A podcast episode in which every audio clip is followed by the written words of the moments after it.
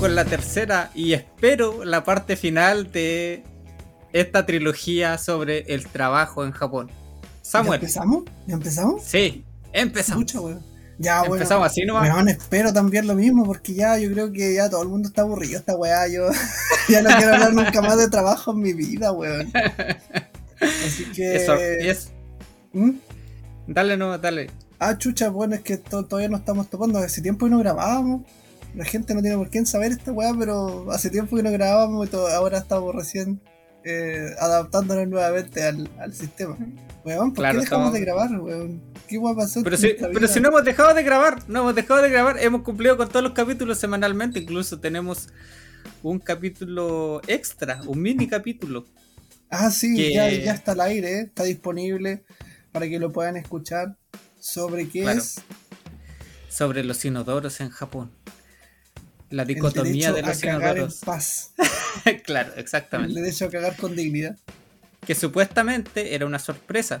Pero aquí Don Spoiler hizo spoiler por todos lados.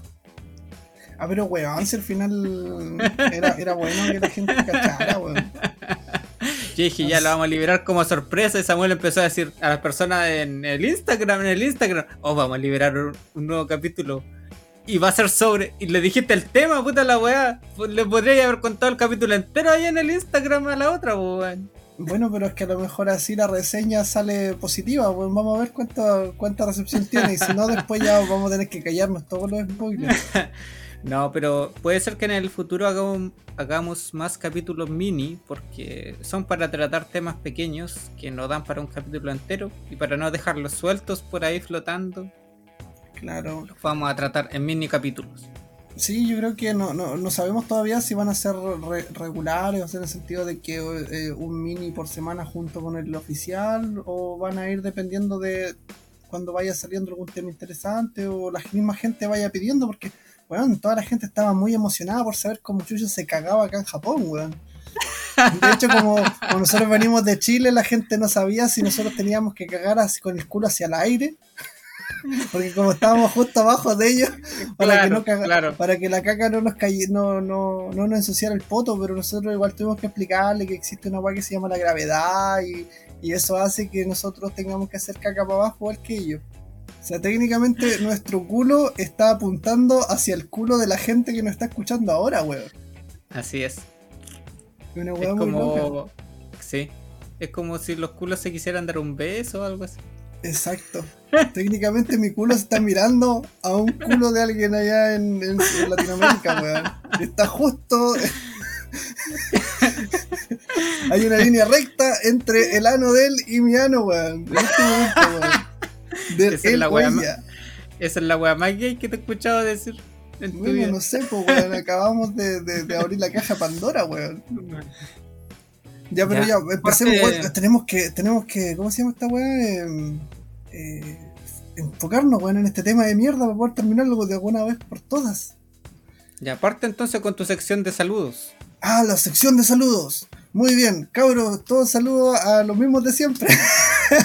a la Carla, a los Luchos, al, al Pingüe, al Gato, al, al Club de los Motos, al Alan, al Ernie, y bueno, al Vito. Y no sé si se me olvidó algún weón. Y un saludo también para. Ah, el Diego, ¿cierto? Que empezó esta semana, o sea, avisó. Weón, si ustedes quieren hablarnos, no sé, decirnos, oye, hablen de tal weá, de repente tienen curiosidad sobre alguna cosa que pasa acá en Japón, eh, contáctenos, nosotros somos súper abiertos, aparte yo no tengo ni una más que hacer, yo le contesto y después la gente se aburre, como que trata de bloquearme porque yo le sigo escribiendo. Entonces, Eres weón, una cosa, un acosador de seguidores, el weón. Exacto, yo soy un seguidor de seguidores. Así Pero que, ¿dónde nos pueden contactar? Puta, bueno, pueden contactar al Instagram desde Japón Podcast. Así es, contáctenos en nuestro Instagram, arroba desde Japón Podcast.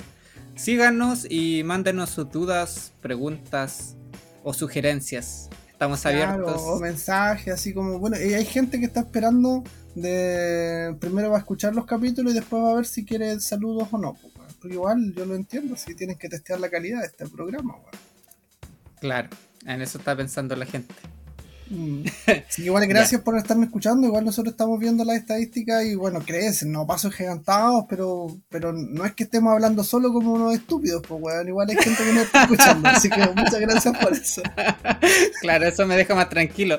La línea entre ser un weonao y ser un podcaster es que haya gente escuchándote. Exacto, weón. Así que no me siento así hablando que- solo. Un saludo también para los nuevos auditores, aquellos que se vienen sumando recién, si escuchan este capítulo, les agradecemos mucho que estén del otro lado del micrófono escuchando nuestros desvaríos.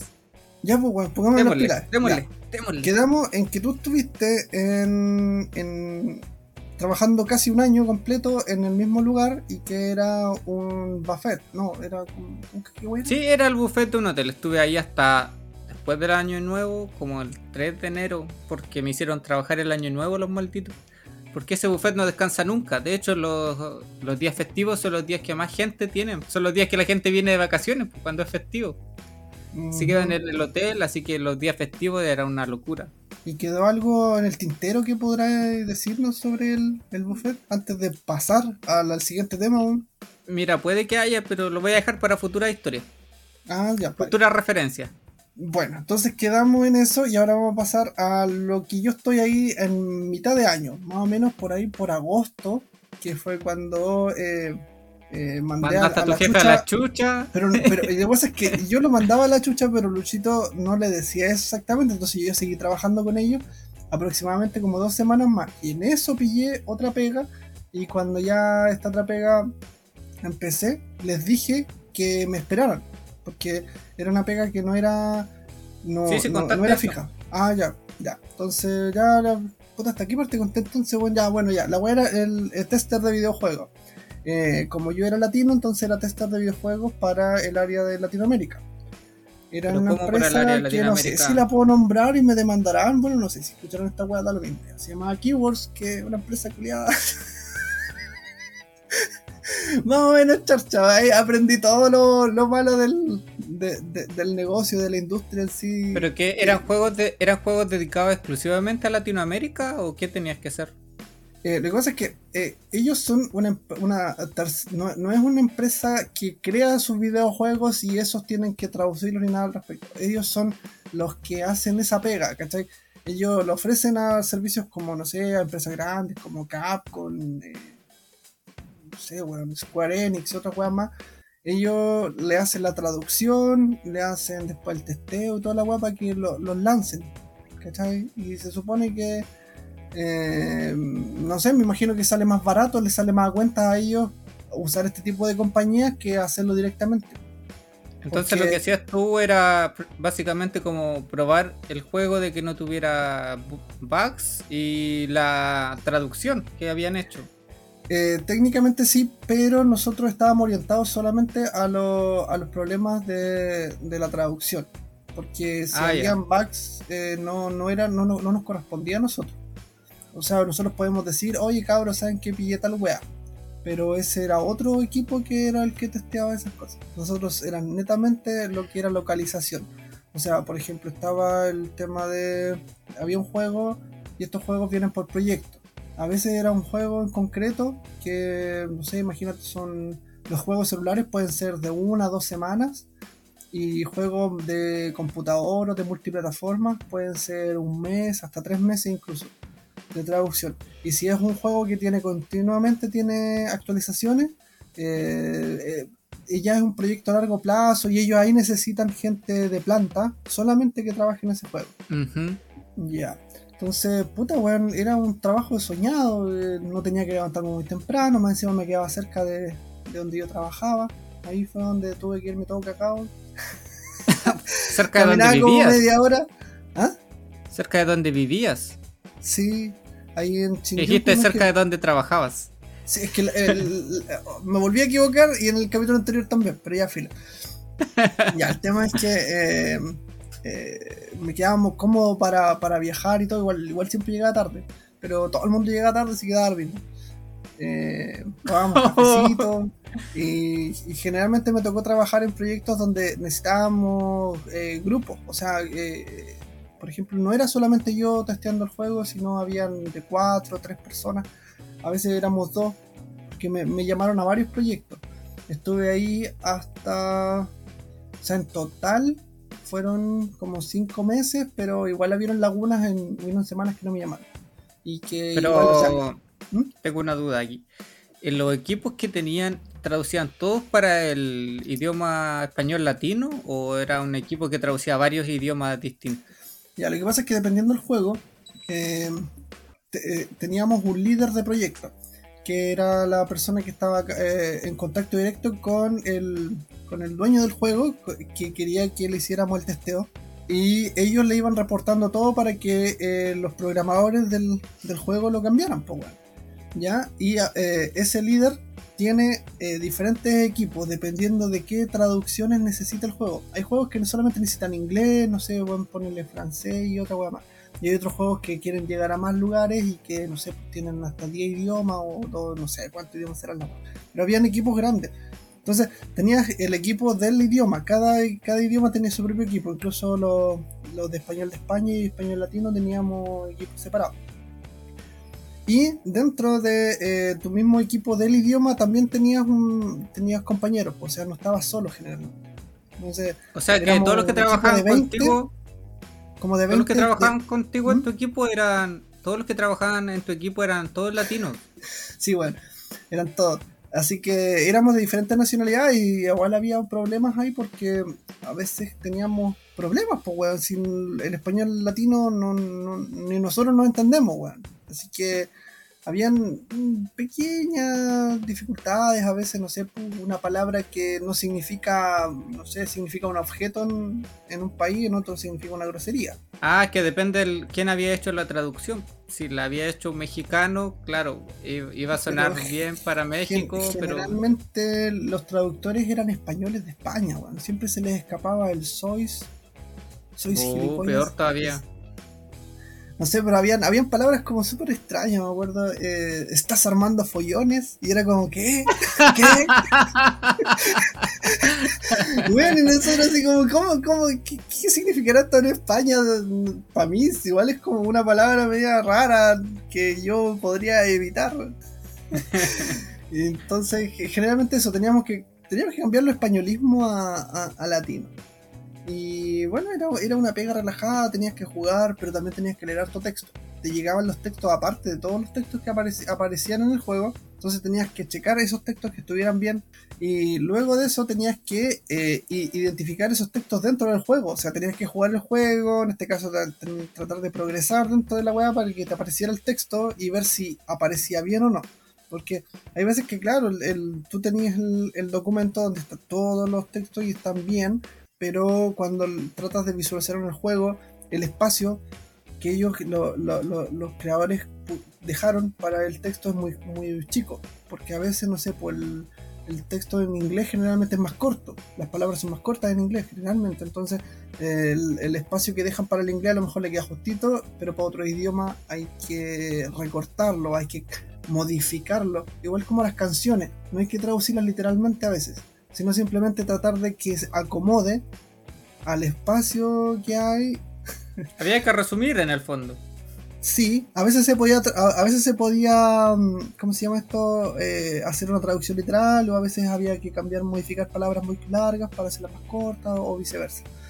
Era, era entretenido, aunque nosotros no teníamos que traducir, no, no era el final, la finalidad, nosotros era solamente eh, checar que la cosa estuviera bien, pero generalmente igual uno, uno terminaba metiéndose en el otro tema de, de eh, eh, empezar a dar sugerencias, eh, comparar con el idioma original, a veces el idioma japonés, original era japonés, lo tirábamos al traductor de Google y nos guiábamos también por el de inglés, que generalmente el japonés y el inglés eran como los pilares. Entonces, checábamos con el japonés, checábamos con el inglés. Si decían más o menos lo mismo, obviamente el de español también tenía que decir lo mismo. Entonces ahí, claro, hacíamos como una doble función y fue, fue interesante, fue interesante. A veces era agotador, había juegos que eran muy fome, weón. no, me no me tocó ni uno bueno. Bueno, así como spoiler, no me tocó ni uno bueno. Me tocaron varios de celular. Eh, ¿No, te, ¿No te tocó ningún Genshin Impact o algo así? no, weón, que esa weá ya dejé de jugar. Pura plata, pide pura plata, chupan. Quiero puro chupar plata. Pero no, no me, no me tocó nada así como muy pulento. Igual hubieron juegos conocidos que me tocaron, sí, pero ninguno que me haya gustado demasiado. Tampoco puedo decirlo porque técnicamente en algún momento puse que no podía dar spoiler ni una weá en, en el Ah, claro, pero seguramente esos juegos ya salieron hace rato al mercado. Sí, obvio. Incluso algunos son juegos que había que ir probando los, eh, los nuevos DLC, las nuevas actualizaciones.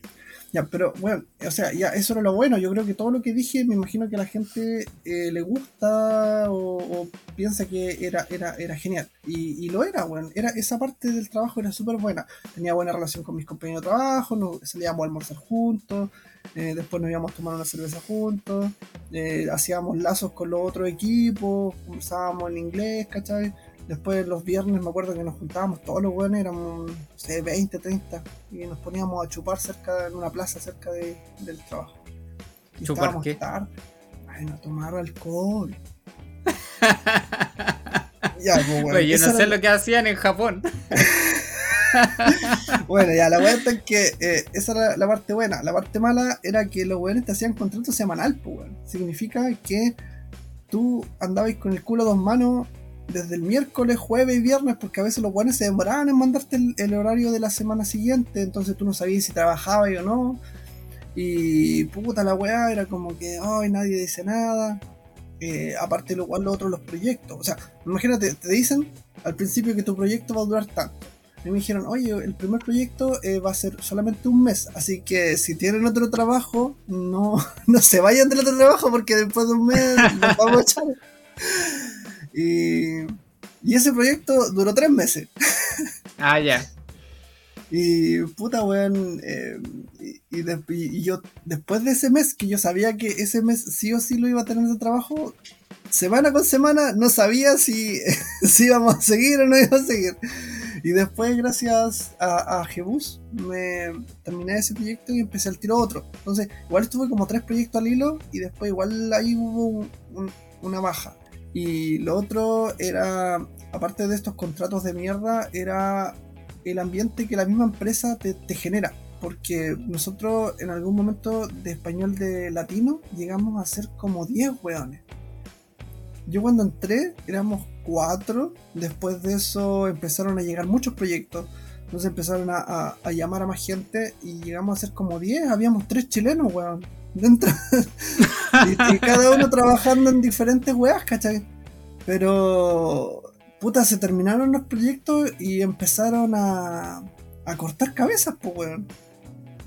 Y nadie se quería ir, todos se querían quedar. Además, que la empresa se suponía que si tú, no sé, pues, weón, era indispensable para ellos o en algún momento eh, te, agarraban cariño, te podían ayudar con la visa. Dijo, todo- Todos los que estábamos trabajando ahí teníamos problemas de visa y necesitábamos una empresa que, no, que nos hiciera el sponsor.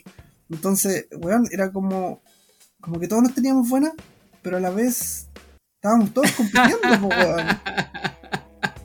Entonces era Todos nos incómodo. teníamos buena, todos nos teníamos buena, pero le deseábamos lo peor al que Exacto, era una weá así, weón, y era una weá estresante porque no. eh, es como, weón, esa gente es muy, muy simpática, weón, pero todo el mundo se quiere quedar y en algún momento. eh, me imagino que igual la gente intentó, no sé, pues, weón, serrucharle el piso a otro. Habían otros que decían, no, no voy a hacer eso, voy a ver a- cuánto aguanto. Entonces, eh, fue, fue triste, weón, fue triste porque al principio me, me acuerdo que igual lo- lo- la gente que llegó al último, que fue la primera que se fue, obviamente me imagino porque igual ellos querían a los que tenían más tiempo, porque tenían más experiencia. Pero ellos llegaron con, con muchas expectativas, weón. Yo me acuerdo que igual yo sabía la regla del juego, entonces cuando me juntaba con los otros weones y me preguntaban, oye, ¿tú te querés quedar? Y decía, puta, no sé, en volar, si se puede, bacán. Si no, no, ya sé cómo es la cuestión. Pero los últimos que llegaron dijeron, no, yo me quiero quedar, me quiero ganar la visa y la weá, y, y no, sí, esta empresa, la raja, weón, voy a hablar con el jefe ahora mismo. Y weón, ya en un día. y querían la visa y toda la weá, y que, obvia- y que se comprometían a trabajar full y toda la weá. Y era como, weón, los echaron al toque. Pero no era porque eran malos, es que los usaron, los usaron como como un confort, un confort, tú le limpias, te limpias, te limpias la caca y, y lo desecháis. Y, y, yo también, en su momento, también me sentí como un confort con caca, weón. Pero es que, imagínate si tú contratas a alguien y llega en su primer día y te dice, no, yo estoy súper comprometido, jefe, por favor, deme la visa. Puta, asustáis a cualquiera, pues, weón. Deberían haber pensado que estos weones estaban chalados. Pero es que, es que esa empresa culia estaba acostumbrada a hacer esa weá porque incluso los locos tenían caletas de filtraciones, weón. Siempre se les filtraba información porque no eran capaces de tener un personal ahí de, testeo que, ah, claro. comprometido. A ellos les servía más eh, pescar weones que vienen con visa de Working Holiday, con visa que va a expirar pronto, y calentarles la sopa, sí, sí, no te preocupes, y después simplemente los sacaban nomás. Y después que venga otro. Y ahí se va, bueno, que venga otro. Y así porque no les interesa, no les interesa invertir en una persona. Prefieren y les sale mucho más a cuenta a pesar de que a veces hagan mal la pega o que los weones no tengan pico idea que están haciendo del juego, que no sepan jugar, que no sepan la historia del juego que están probando, ni una weá. A ellos les importa una raja, weón. Porque al final van a ganar más plata haciendo esa weá. Claro, les sale más barato. ¿Cuánto te pagaban ahí? ¿Te pagaban bien o, o el mínimo? No, bueno, es que me, pagaban más o menos lo mismo que me pagaban en la cocina. Que igual algunas personas entendieron que a mí me pagaban por día como mil yenes. No, weón, es que es por hora que pagan como mil, mil, mil cien yenes, que vendría a ser como una, una tarifa normal.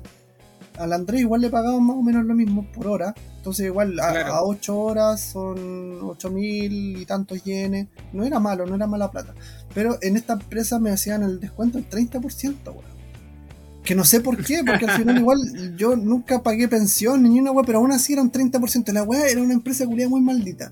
Y, y, en, otras, en otros países ellos pagaban como el sueldo mínimo, el sueldo base legal, una cosa así.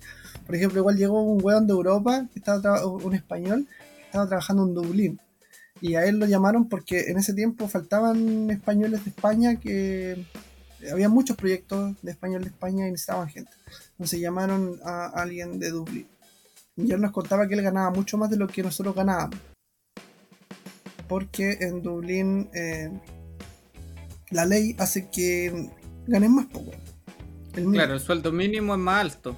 Sí, así que, weón, así, en sí, las empresas de videojuegos son súper malditas, weón. Son súper malditas, incluso los que en, todos los puestos, weón. Yo creo porque, igual, los que programan, weón, esos weón les sacan la chucha. O sea, onda, se, se matan trabajando y, y lo exprimen hasta, hasta el máximo. Y en el caso de los testers, que yo creo que es como el trabajo más penca porque cualquier weón lo puede hacer, siempre y cuando sepa el idioma. Entonces, tú no te sientes especial, no, no, no, no sientes como que eres irreemplazable, eres un weón cualquiera. Entonces, a esos weones los tratan como weones cualquiera. y claro, que lo pueden cambiar en cualquier minuto. Mm, fue duro, fue, fue el, mejor trabajo que he tenido y a la vez el trabajo más estresante y el que me bajó la moral más, weón. Es que yo creo que eso era eso, ese campo era uno de tus campos soñados, como trabajar en la industria de los videojuegos, aunque fuera haciendo algo que a lo mejor no era lo que más te gustaba, pero ya estabas dentro de la industria de los videojuegos. Exacto, yo en algún momento incluso hasta pensé en postear así como, oh, mi primer check de Japón, y weón, menos mal que no lo hice, pues, porque me con la cola entre las piernas. Sí, porque eh, la industria de los videojuegos, jugar los juegos es genial, pero hacer los juegos puede ser una pesadilla para la gente que trabaja ahí, porque lo exprime mucho, porque hay mucha gente que quiere entrar a la industria de los videojuegos, entonces saben que son fácilmente reemplazables. Exacto. Y por eso es que la gente va a hacer lo que sea por entrar a la hueá eh, y, siempre hay un hueón más hueón que otro, así que nada que hacer. Eh, bueno, lo que me pasó a mí al final, igual yo vi que mis otros amigos que, que habían entrado y se iban, iban saliendo, porque en el final de año, en diciembre, ya quedaban pocos proyectos. Entonces como que quedábamos, del reality show quedábamos muy poquitos. éramos dos, éramos dos los que quedábamos, que teníamos más o menos un, un, buen horario decente. Porque igual había un tercero que había un tercero que lo llamaban más, más esporádicamente, pero claro, y también seguía sobreviviendo, pero al final se tuvo que el mismo retirar. No, no es que la empresa lo echó, es que simplemente no podía esperarlos más a que lo llamaran. necesitaba comer, necesitaba plata el weón. ya, y en mi caso fue que los weones me dijeron que no me podían seguir llamando porque mi visa se iba a terminar. Y fue como, ah, ok, entonces no me van a dar visa. me acaban de responder dos preguntas sin querer queriendo, weón. Primero no me van a dar visa y segundo no me van a dar más trabajo. Y, fue súper, súper incómodo porque, eh, weón, es que eh, mi visa terminaba el 25 de febrero, no, perdón, el 25 de enero del siguiente año y me avisaron a principios de diciembre, me dijeron no te podemos llamar en diciembre porque eh, el sueldo de diciembre te lo tendríamos que pagar en enero y la empresa paga el 25. Eso quiere decir de que tú no, no estarías en Japón porque el mismo 25 te tienes que ir. Por lo tanto, no te podemos llevar en, en diciembre.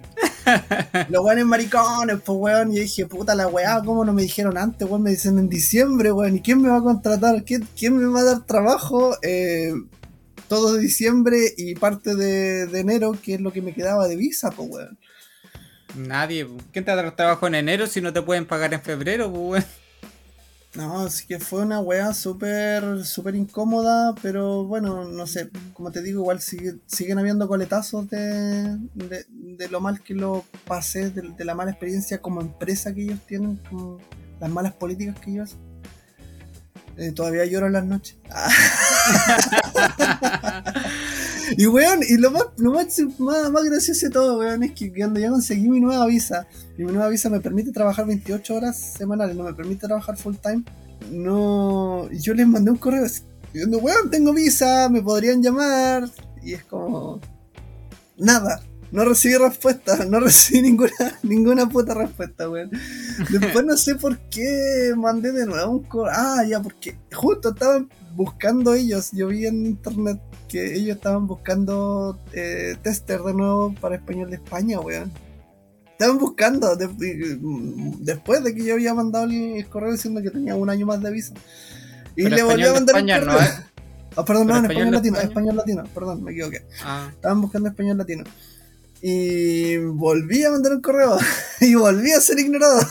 Y fue como, ah, concha tu madre, ya. Weón, lo poco, lo poco que me dejaron de orgullo, weón, se lo acaban de llevar los hijos de la gran perra, weón. Lo bueno, desgraciado, así como que espera al último momento cuando ya no te pueden exprimir más y te dicen, no, sabes que no te vamos a dar visa. Así que puedes volverte a tu país. Y después igual había otro, otro puesto de trabajo que era un poquito, o sea, que era más de planta. Entonces, al postular, los locos tendrían que darme visa y toda la weá. Y de ese eh, también postulé, a la misma empresa. Ya todas mis reservas de orgullo se habían agotado, pero aún así postulé y toda weá. Y me respondieron como, no sé, como tres, cuatro meses después. Así como onda, como que no había quedado seleccionado. Y era como, ah, era obvio la wea, pues weón. Hijos de la gran puta, weón. Así que, weón, recuerdo con cariño a mis compañeros del trabajo, incluso eh, me juntaba con algunos no con todos, porque igual es como doloroso, weón. Y siempre cuando nos juntábamos a tomar, siempre terminábamos hablando de lo mal que nos trataba la empresa y de lo resiliente que éramos, o porque chucha seguíamos ahí, y era porque no teníamos más opciones. Y es, fome, pues, weón, es fome a lo mejor juntarme con los locos y que empiecen a hablar de la weá si a mí ya, ya valí pico, pues, weón. Entonces al final decidí. Claro y me caían bien, weón. Lo, he hecho de menos los cabros, pero, pero siento que no, no me da el corazón para escucharlos hablar de un trabajo que, que me quitó. me quitó toda mi autoestima, weón. Entiendo. Sí. Una triste historia. Sí, weón, súper triste. Y después de esa weá me tuve que hacer Uber Eats porque no queda otra. Así ah, que, ¿verdad? Sí, pero eso lo va a hablar más adelante porque bueno, no quiero hacer spoiler, mejor prosigue tú. Termina, termina tu historia, weón. Hay, un spoiler, hay, una sorpresa para los, para los audios escuchas today. De ahí Mr. Spoiler, ya apareció de nuevo el weón. No, pues weón, estoy calentando los motores. A mí me dicen, a mí me dicen el que les calienta sopas. Oye, y... pero ¿y qué tenía? Pero Uber Eats es igual que cualquier otro Uber Eats en cualquier otra parte del mundo, que básicamente tienes una bicicleta, tienes que ir a recoger los pedidos y ir a entregarlos. Oh, técnicamente es cierto, weón. Ya, pero, weón, no sé, imagínate la aplicación, la aplicación está en japonés. Tienes que usar constantemente el capturar pantalla para luego ir a, al Google Translator. Eh, habían veces que eh, el, GPS te, indicaba mal, te indicaba mal la ruta. Generalmente la casa justo estaba al frente de donde te decía el, GPS del Uber, pues, weón. Pero, imagínate si eso... pero tú no sabes leer japonés, no sabes leer kanji, en ese tiempo ni siquiera no sabía ni una weá. Y lo otro era como que los weones encima te mandaban mensajes mientras tú ibas pedaleando así todo transpirado y los weones te mandaban mensajes y tú tenías que parar, pues weón, tenías que parar, sacarle una captura de pantalla, ir al Google Translator, ver qué weón quería el culiado. A veces, a veces decía, ay, quiero cambiar la dirección. y era como, concha tu madre, no, yo estoy súper cerca. Y era como, ¿por qué? Entonces, eh, igual fue una weá muy penca, weón. Fue muy penca porque er, era, era demasiado. Eh, demasiada molestia el tema de, de los idiomas, weón. Aparte, igual me tocó mala experiencia. Habían, habían incluso una vez que, weón, el Uber me mandó la chucha. Llamé y dije, weón, ¿qué pasa aquí? ¿Por qué, por qué estoy acá y, te estoy esperando? Y me dijeron, no, weón, la, la, dirección es otra. me la, me la pegó y eran, eran en dirección contraria. O sea, yo los 20 minutos que pedaleé hacia una parte, tenía que devolverme y, volver a pedalear otros 20 minutos para, poder, llegar a la wea. Y era como, no, weón, sé que no voy a ir. Le dije, no voy a ir, sorry, no voy a ir ni cagando. Y los del Uber me llamaron y me dijeron, oye, weón, anda nomás, yo te pagamos el viaje. Pero es que, weón, por ejemplo, tú ganáis por, por pedido, ganáis como, ponte 250 yenes. Y por cada kilómetro de recorrido aumenta como 20 yenes, pues, Significa que a mí me salía más a cuenta aceptar un nuevo pedido que fuera a 10 minutos a tener que volver a pedalear otros 40 minutos y a lo mejor, no sé, pues bueno, iba a ganar con esos 40 minutos pedaleando eh, 60 yenes, weón. claro, no le salía cuenta. No, pues weón, el esfuerzo físico andaba cabreado, weón. Era, era, era invierno, hacía mucho frío, estaba cagado frío, eran las nueve y media de la noche. Era un día culeo que no quería hacer esa weá no, pues weón. Igual lo, entretenido era que a veces, eh, por tema de que la gente eh, no le no podía, simplemente no pude, no podía encontrar la dirección, o habían personas que pedían las weas pensando que iban a llegar a tal hora a su casa y no llegaban. Entonces por los locos me decían, oye, cómetela tú nomás. Entonces igual comí, comí no, digamos que todos los días, weón, pero todas las semanas generalmente había un pedido que, que podía salvarme y podía comérmelo yo. Hay weones que dicen que no, que los weones prácticamente que eh, almuerzan a diario con la wea, pero no, yo trataba de, hacer bien los pedidos. Y fue otra ¿Te tocaban cosas buenas o no? Me tocaron, me tocó cosas ricas, sí, un par de veces pero había, habían weas que no sé, por ejemplo, me, me tocaban unos restaurantes de lujo, weón, donde era una bolsa culea gigante. Y yo decía, ojalá que, ojalá que la dirección esté mala, concha tu madre, ojalá. ojalá que la dirección esté mala. Y no, nunca estaba mala, weón. No, sí eran, eran pocos, eran pocos los, los lugares y era comida más o menos decente, weón. No, te digo que fue. Que, yo he seguido yendo a ese restaurante después de haber comido el, pero, pero estuvo rico. Y bueno, lo otro malo es que ya está bien, tú eres Uber y toda la weá. En, otros países lo mismo, pero eh, habían, habían lugares donde ni que tú tenías el perfil de la persona que te pidió la comida y tienes como la dirección. Y también tienes la forma de contactarte con ellos que generalmente es por mensaje. Pero habían weones que, no sé, pues eran muy viejos, eran muy no sé qué chucha, pero los locos no tenían la opción del mensaje. Entonces solamente era llamar. Y en ese tiempo yo no sabía lo que costaban las llamadas telefónicas en Japón, weón. Y te llamaba a todos los weones, llamaba a todos los weones. Y máximo cuando tenía problemas, llamaba al, al call center de, Uber, pues weón. Así diciéndole, oye, weón, tal weá. Y eran caleta de minutos, weón. Y llegó las boletas. Ah, verdad. Weón, eran boletas gigantes. Eran gigantes. Eran, no sé, weón, en total creo que eran 3 mil dólares, weón. 3 mil dólares de. Por tres meses, creo. ¿Fue, ese fue el total o fue.? fue... Pero era, era, era, alto, weón. Sí, sí, era caleta, era caleta de plata. Porque total lo que pasa es que nosotros teníamos, teníamos como una cuenta conjunta con los tres números. Y la cuenta llegaba a mi tarjeta de crédito. Entonces yo un día me metí a la cuenta del banco y decía que había pagado como 3 mil dólares. Yo dije, ¿qué? ¿3 mil dólares? ¿Pero por qué? ¿En qué gasté tanta plata? Y me metí, claro, era el teléfono. Sí, pues el teléfono que me estaban como- cobrando. Sí, por eso es que nosotros, no, no era solo yo, también la Romina también, eh, ella partió con el Uber, de hecho ella me, me, me metió en el vicio del Uber.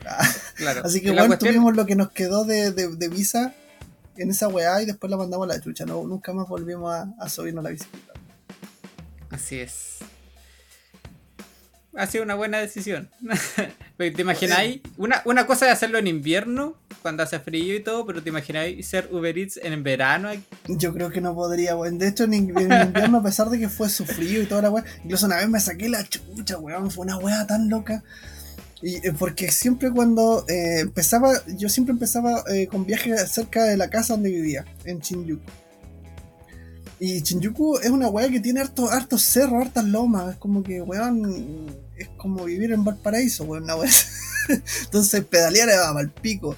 Y más encima siempre terminaba haciendo deliveries como en la parte más cuica, ce- cerca de donde vivo yo. Que vendría Claro. a ser en, en Akasaka, en, en Roppongi, en esa, en esa zona. Claro. Roppongi, que es la zona más cuica y donde están los extranjeros que tienen más dinero. Y luego de eso, para allá, cuando terminaba los deliveries, estaba la mierda de mi casa, por onda 6 kilómetros. Y ya la cosa es que siempre me pillaba una bajada, siempre me pillaba esa bajada porque siempre terminaba en el mismo lugar cuico de mierda, con extranjeros de mierda que ni siquiera daban las gracias a los hijos de perra, estiraban la pura mano los hijos de la, de la grandísima, la pura mano y pa, listo, chao. Y cerraban la puerta, weón. Hijos de la maraca. No, perdón, no, oye, liman esa wea. quizás, quizás le voy a poner un pito. Sí, ponle un pito, por favor. Y weón, fue, era, era súper penca porque más encima nadie te da las gracias. Y andaba ahí por el pico, así todo transpirado. Y era una weá incómoda cagar. Ya, bueno, la cosa es que. Eh, no sé por qué estoy hablando de esta weá, me perdí. ¿no? Dijiste que te caíste. Ah, sí, me sé Ya, pues weón, entonces. eh, la bajada era eran como las 12 de la noche. Si había estado caleta de horas eh, pedaleando y todo. Eran como las 12 de la noche, no había ningún vehículo y esa bajada que siempre la, ve- la, la tomaba y era como inspirada, pues, weón, pero siempre iba como frenando por el tema del auto. Y caché que no había ningún auto, así que me tiré a toda raja, así. Y de repente me meto a la vereda, porque justo había una curva, pues dije, yo no me voy a pillar con un, con un auto de frente, pues, weón, me meto a la vereda, pero, pero iba muy rápido en la vereda, pues yo sabía que no había nadie por, por la hora, porque no se veía nadie alrededor. Y la cosa es que justo eh, en la vereda del frente va un, un policía, weón. Va un policía. Yo dije, concha tu madre, voy a esta velocidad aquí en, en, en- en la vereda donde va la gente, pues, weón. Dije yo, este concha tu no sé, me va a arrestar. la tontera que pensé. La cosa es que intenté volver al, al carril de los vehículos, weón. Y ahí me saqué la chucha, weón. Chuch. Pero el policía, pero el policía iba en- iba caminando, era iba en bicicleta. No, iba caminando, weón, mira, soy súper estúpido, no me, hubiera, no me hubiera alcanzado. Oye, sé que esta Claro. historia de- parece que la conté, tengo un déjà vu, es que weón, ya, ya ni yo me acuerdo qué weón O sea, el policía, el policía tendría que haber saltado de la vereda a la calle, cruzar la calle y alcanzarte en la bicicleta Sí, pa- para arrestarte. exacto. Y, y- y yo no sabía cómo iba- él iba a saber mi identidad, pues, weón. Sin, más encima la bicicleta era arrendada, así era una estupidez, tenía que seguir de largo, weón. Y, y me preocupé de la weá y, traté de meterme a la calle y justo, claro, había otra, otra como giro y toda la weá, me saqué la mierda y el policía corrió atrás mío y sabéis la tontera que yo pensaba mientras estaba entre medio de los fierros de la bicicleta, weón. Viene a arrestarme. Y Y el weón llegó, el weón llegó y me dijo, Dayo, Dayo, así como, ¿estás bien? Y yo dije, sí, le decía, y, y como que apretaba los frenos así, y le decía, ah, no funcionan, así como, eh, eh, eh, Core, eh, no- don't work, don't work, le decía así como que prácticamente había tenido un accidente, que, que se me habían cortado los frenos en la bajada, y que gracias a Dios no me había matado, pero que yo no había tenido la culpa. Y que el weón no estaba ni ahí, estaba, estaba como entre medio cagado la risa y medio asustado porque weón fue el manso. Weón, fue la bicicleta quedó hecha mierda, weón. Así que. Tuviste suerte que no te lesionaste. No, es que justo andaba con una chaqueta de cuero, weón. Eh, acá en Japón Ya, pero una- su- suelen regalar. Una hartas chaqueta de cuero no. Una que, weón, de cuero una no. weá de cuero muy buena. Que Era una weá gigante que le perteneció a Hagrid, yo creo. O un weón muy alto. La cosa es que cuando me la pongo me queda así como. Como grande, pues, weón, para todos lados. Y yo lo usaba esa para andar en invierno porque no, no sentía frío con esa chaqueta. Claro. Y, y fue buena. O sea, las piernas quedaron hechas mierda, pero, pero del torso para arriba no pasó nada. Eso es lo que me preocupaba, que una chaqueta de cuero te puede proteger de la raspadura y del golpe, pero no de que se te rompa un hueso o, Ah. Que te la, o que- barata. O te fracture el cráneo ahí. Eh, sí, pues la sacaste manos- barata. Las manos me quedaron mal porque, claro, lo primero que hice fue protegerme la cara, pues, weón. Protegerme la, la- con las manos, protegerme la, la cara y todo, pero las, las piernas quedaron enredadas entre medio de la bicicleta y ahí tuve hartas como, como moretones y raspadura y todo. Y nada, pues, weón. Descansé como uno o dos días y después volví a pedalear, pero esta vez con más protección y más seguridad. Pero sin casco. Eh, sin casco. Sí, bueno, no tengo casco. weón. ¿Quién tiene casco? De hecho, la ni siquiera tenía bicicleta, era, era rentada. Nosotros rentábamos bicicletas por Sí. lo- Aquí, aquí en por Japón, mes. aquí en Japón como que no es obligatorio llevar casco. Nadie usa casco aquí en Japón. Eh, no. No sé si Pero será ley, no sé si será ley o no llevar casco, pero nadie lleva casco. Todos andan Bueno, en bicicleta es ley casco. no andar con paraguas mientras uno va en bicicleta y la gente lo hace, weón. No sé cómo lo hace. Ah, yo, pienso, sí. yo pienso que los weones trabajan en un circo, weón. Y piensan que están como, están como practicando para ir en la cuerda con una bicicleta y un paraguas. Claro, no. con un monociclo.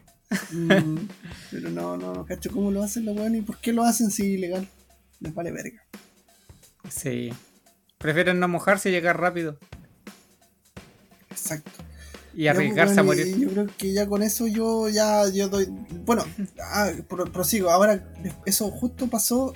Todo esto pasó antes del corona. Nosotros, nuestra visa se terminó en enero, el fines de enero. Después de eso, nosotros fuimos a, a Corea para hacer un chanchullo para cambiar la visa sin tener que volver a Chile.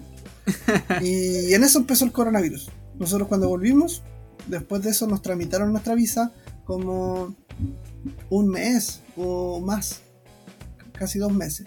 Entonces, como dos o tres meses después del coronavirus, nosotros ya estábamos habilitados para trabajar. La Romina ya tenía su trabajo, por eso le dieron su visa y a mí me dieron la extensión de la visa de ella. Entonces yo tenía que buscar mi propio trabajo.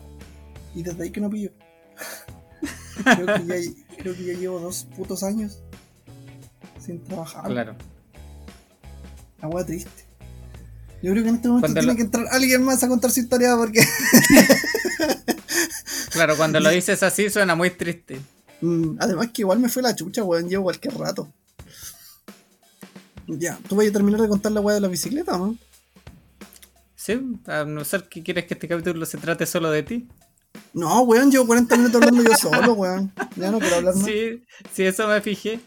Ya sé cómo se llama este capítulo, el monólogo de Samuel. No, weón, por favor, no. Ya, hablen, tienen, tienen como una hora para hablar. ¿Una hora? ¿Vos vais a editar esta weá después? Pero, weón, si hemos tenido capítulos de una hora y media, ya dejemos de perder el tiempo. Dejemos de perder el tiempo. De trabajos, pues, weón. Vayan las bicicletas. A todo esto, ¿cómo llegaste al trabajo de Keywords? ¿Te lo dio igual? Ah, No, no lo busqué por internet. En Craigslist. Pues mientras yo estaba trabajando en el buffet del hotel, por recomendación llegué al trabajo de los tours en bicicleta. Un compañero que trabajaba ahí también hacía como, tenía un trabajo aledaño que era siendo asistente de tour en bicicleta por Tokio. Porque el dueño de los tours tenía como una de estas compañías que arriendan bicicletas. Que en, Jap- en Japón y en, en Tokio en general son muy populares. Porque son bicicletas electricas. Entonces Con tú pagáis por el. No es que la weá. Igual tenés que pedalear, pues, weón. Claro, igual tenés que pedalear, pero. Se pedalea suavecito. Comparación a que la- si tuvieras que hacer eso. La weá tiene un motor y una batería, entonces te asiste, no tenés que hacer tanta fuerza porque en Tokio hay caleta de subida. La cuestión es que este caballero, para aprovechar el negocio de la bicicleta, porque la arrendaba, decidió hacer como cuando él cerraba la tienda de, de renta de bicicletas, hacer tours. Pero el problema es que él no hablaba muy bien inglés. Y la mayoría de las personas que quieren hacer tours son extranjeros, entonces la mayoría no habla japonés, solamente hablaban inglés. Así que por eso contrató a alguien que hablara inglés y e- ese era mi compañero que trabajaba en el buffet conmigo. Pero él no quería ir todos los días, entonces empezó a tener tantos clientes este caballero que necesitó más gente y ahí él me recomendó a mí, así que ahí empecé. Así que fuiste un guía. Sí, claro. Íbamos a puros lugares que yo no les veía ninguna gracia, pero tenían como interés histórico, digamos. Es que por la weá que contaste yo no le encuentro ni un sentido a la weá, pero para los turistas que son muy turistas, que andan con pensamiento turista, los weones deben haberlo encontrado la raja. Claro, lo, lo que pasa es que los lugares en sí, si tú los veis de, de pasada, no tienen ninguna gracia, porque además que todos los letreros y las señalizaciones que, que cuentan la historia están en japonés. Entonces no voy a entender ni una wea. Pero, por ejemplo, fuimos a Nihonbashi, que es un puente culiado que está como en, en el centro de Tokio. Que tú decís, pero si este puente no tiene ninguna gracia, pero es un puente importante porque sobrevivió al bombardeo de la ciudad de Tokio. Como que todos los demás edificios que estaban al lado quedaron destruidos. ¿Quién, quién bombardeó Tokio, weón? Los americanos durante la Segunda Guerra Mundial. Ah, mira, weón, estamos aprendiendo algo de, de Claro. historia. Y además era como el centro de todos los caminos. Entonces todos los caminos llegaban a Nihonbashi en Japón durante una época. Entonces era, es como el kilómetro cero de todo Japón. De hecho tiene una placa en el medio del puente que dice que ahí comienza el... Ese es el kilómetro cero de Japón. Entonces desde ahí se medían todos los caminos hacia las distintas ciudades. Mira qué weá más Histori- interesante. claro, históricamente tenía un sentido, pero si tú no sabes japonés no sabes historia, vaya a pasar por el puente y no te vas a dar ni cuenta. Exacto. Creo que ahora que sé la historia. Claro, porque a ti no te importa la historia en general, pues. No, pues weón, no Así que nada. eso, pero yo iba con él, o sea, él iba haciendo el tour y yo lo iba asistiendo nomás. Él iba adelante en la bicicleta, los turistas iban al medio y yo iba atrás. Eh, tenía que preocupar de que nadie se saliera del camino, que no se quedara nadie atrás. Puras weas como esa, porque íbamos por las calles nomás, pues de repente cruzábamos por callejuelas y weas así. Y el tour duraba como dos horas. Mm. Era como Mario Kart, pero Claro. sin competir. Y empezaba como a las 6, terminaba como a las 8. Era en la noche. Así que igual para mí era bueno porque me pagaban relativamente bien, como 1300 la hora creo. Pero eran dos horas no. Lo bueno es que me servía así como, me hacía como 12.000 yenes extra cada mes. Libre de impuesto y todo porque, Claro, y hacía, hacías ejercicio claro, hacía ejercicio, aunque, la, sin pagar un gimnasio. aunque eran bicicletas eléctricas, así que técnicamente no hacía mucho esfuerzo. No, pero algo se hace, weón. Yo, yo me acuerdo que igual terminaba hecho mierda. A pesar de que usaba bicicleta eléctrica en el Sí. Uber. Pero se me enreda la lengua. Sí. Era. Al principio era divertido porque empecé esto como en octubre, creo. Y en esa época de otoño, entonces hay buen clima. Y no es, no es tan frío. Pero a medida que se fue acercando el invierno, ya la weá no, era tan divertida porque se me enfriaba el caleta las manos, se me enfriaban las orejas, porque la bicicleta eléctrica casi no hacía esfuerzo, así que no entraba en calor. Así que iba cagado de frío todo el camino, weón. Y, y después, más encima, llegaba a la casa tarde, tenía que levantarme súper temprano al otro día, así que, puta, al final. Ah, además conocí a la Hiroko ahí entre medio. Entonces prefería, en vez de ir a los tours en bicicleta, prefería juntarme con ella de repente. po. Y por eso, por eso, al- pues, el tiempo libre se por eso al final lo terminé dejando porque por el frío, porque el clima se puso se puso maldito y por la Hiroko. Y además tengo que contarte ese trabajo que que ese año fue el mundial de rugby en Japón.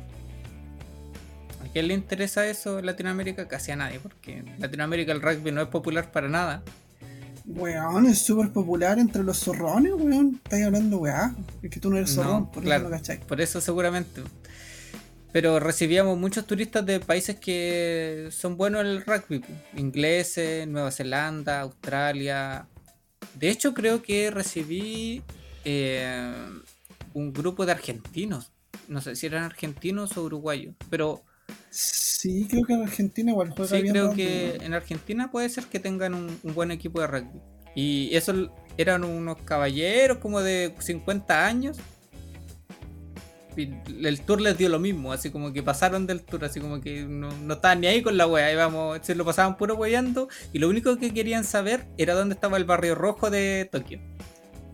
En cada parada que hacíamos preguntaban por el barrio rojo de Tokio. Ah, Me preguntaban a mí porque hablaba en español. Entonces, eso, eso era lo único que les interesaba.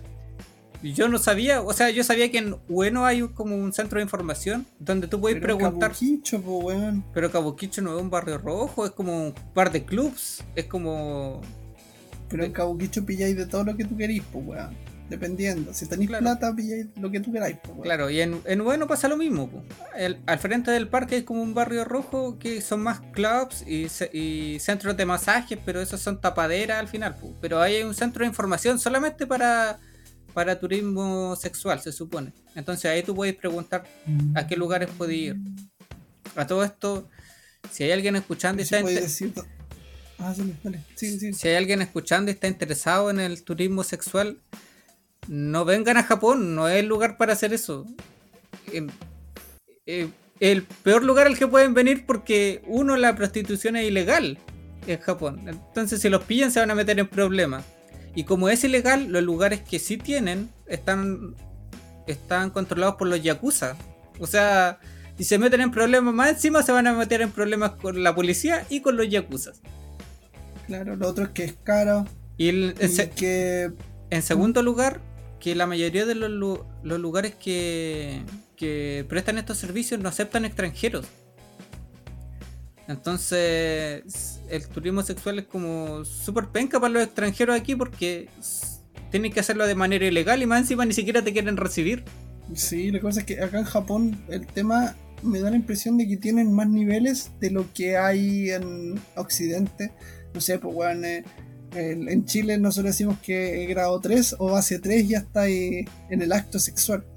Pero acá tienen más, tienen, tienen más niveles y cada nivel te cuesta más Claro. plata. El nivel claro. hasta de tocar la mano, de conversarle, de, no sé, hasta llegar al, al acto sexual, te- tienen que pasar demasiados niveles y, y es demasiada información que tienen que darle a los turistas que más encima no saben cómo, así que Claro. prefieren no hacerlo. Aparte que los japoneses consumen harto, consumen lo suficiente como para Así que es. ellos no tengan que... Es que son servicios a- a los hechos para los japoneses que algunos puede que los extranjeros no le encuentren ningún sentido, de hecho, porque son están hechos para la cultura japonesa, como esa weá de que te limpien los oídos, por ejemplo. Que eso para una persona que extranjera, te que eso? las patas. Así que si quieren comprar cosas raras, así como juguetes sexuales, claro. Con, con lo del perfume, con olor a panoche que dijo Samuel, ahí queda claro que en Japón pueden encontrar cualquier tipo de objeto sexual que busquen. Pero para hacer como comprar servicios sexuales, Japón no es el lugar. Además que los lugares que aceptan extranjeros, la mayoría no son japonesas obviamente, sino que son asiáticas de, de los alrededores que no les queda, o sea, no les queda otra que ejercer la prostitución en Japón. Y puede que Claro. hasta sea algún trans filipino. Sí, yo, yo he visto, yo he visto de los de los filipinos ahí en, en Shinjuku. Así que sí, bueno, no sé, bueno, yo creo que todo el mundo espera venir. Y, y- uno de los de los checks es, es eso, weón. Pero claro, hay países que son mejores. weón. Imagínate, Claro. no sé, el- Pero mira, nosotros, no- yo no tengo mucha experiencia en el tema porque nunca fui y no sé si Samuel tiene. No, no tengo plata. No, intenciones había, pero no es plata, weón. Así que, pucha, si quieren saber del tema, escríbanos si tienen alguna duda en específico y nosotros podemos averiguar. Por favor, escríbanos Sí, sí. para que tengamos que- escríbanos para que tengamos la excusa para interiorizarnos en el tema. Sí, weón, por favor, si no aquí me van a pegar. Ya. Así que ese fue lo de los tours en bicicleta. Era un trabajo piola, pero era como súper esporádico. Lo hacía como dos o tres veces a la semana durante dos horas. Porque además que no me daba la energía para. En el hotel trabajaba full time y era súper desgastante. Sí, no, bueno, sí, pues si salía ahí, o sea, de la casa salía ahí como a las 5 de la mañana, me levanté como a las 4. Sí, sí me levantaba como a, la- a las 5, tenía que... eh, no, me levantaba claro como a las 4 y media, tenía que llegar al trabajo como 10 minutos antes de las 6 para poder ponerme el uniforme y tenía marcado ahí con la huella digital, así que a, la- a- a las 6 en punto tenías que poner el dedo ahí para que te registrara. Pero nunca hacíamos hora extra porque como marcábamos con la huella, después eso lo revisaba como el, el, el Ministerio del Trabajo de Japón y si te pasaba y le ponían multa. Entonces te tenías que ir a la hora. Obligatoriamente. De hecho te obligaban a irte. Así como en la hora, váyanse, váyanse, váyanse, marquen, marquen, marquen y se va. Puta, qué buena, weón. Hay trabajos que no hacen eso, al contrario, weón. Sí. Si te pueden robar tus minutos, lo hacen. Así que no, es penca esa weá. Ya. Así que eso. Y ahora, en un giro inesperado de las cosas, tenemos una invitada aquí que nos va a contar su experiencia. Porque en Japón hay dos especialidades que tienen mucho campo y que son, yo creo, las que tienen más facilidad para encontrar trabajo, pero con condiciones.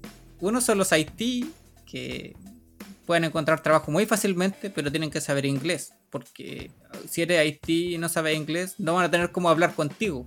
Porque los únicos idiomas que saben son japonés o inglés. Claro. Y el otro es ser profesor de inglés, pero tiene que ser nativo. Porque si no eres nativo ya, ya, ya partes con handicap. Es un, es un gran handicap no ser nativo, a pesar de que no sepas enseñar una mierda, pero si no eres nativo, partes Claro. con handicap. Y si eres profesor de inglés, también puedes trabajar, pero eh, es más fácil entrar como asistente de, de profesor, en ese caso. Y para contarnos esa Y- experiencia... Y no es, y no es tan así que el asistente, pero, pero lo va a decir la, la No. No porque los profesores de- dejemos de hablar si ella, ella tiene que decir la Yo me weá. estoy quedando dormida. Sí, weón, lleva una hora esperando. Yo creo que nunca más vamos a hacer esta weá de, que, de, de, de esperar hasta el De final. la sorpresa. Sí, de la sorpresa. Bueno, empecemos desde el principio las tres y por último que Yo sí ella... puedo comentar. Sí, weón, se quedó callada todo el rato. Por Bueno, ejemplo, sí. del puente, lo conocí hace poco el que estaba hablando ahí el Andrés en Shimbashi porque fui a, bueno, Nihonbashi. por ahí. Ah, bueno, Nihonbashi. Eh, creo que ahí pusieron el, el símbolo de los Juegos Paralímpicos. Justo en ese puente. De verdad, porque hay una autopista que pasa por arriba ahora. Sí, por arriba, sí.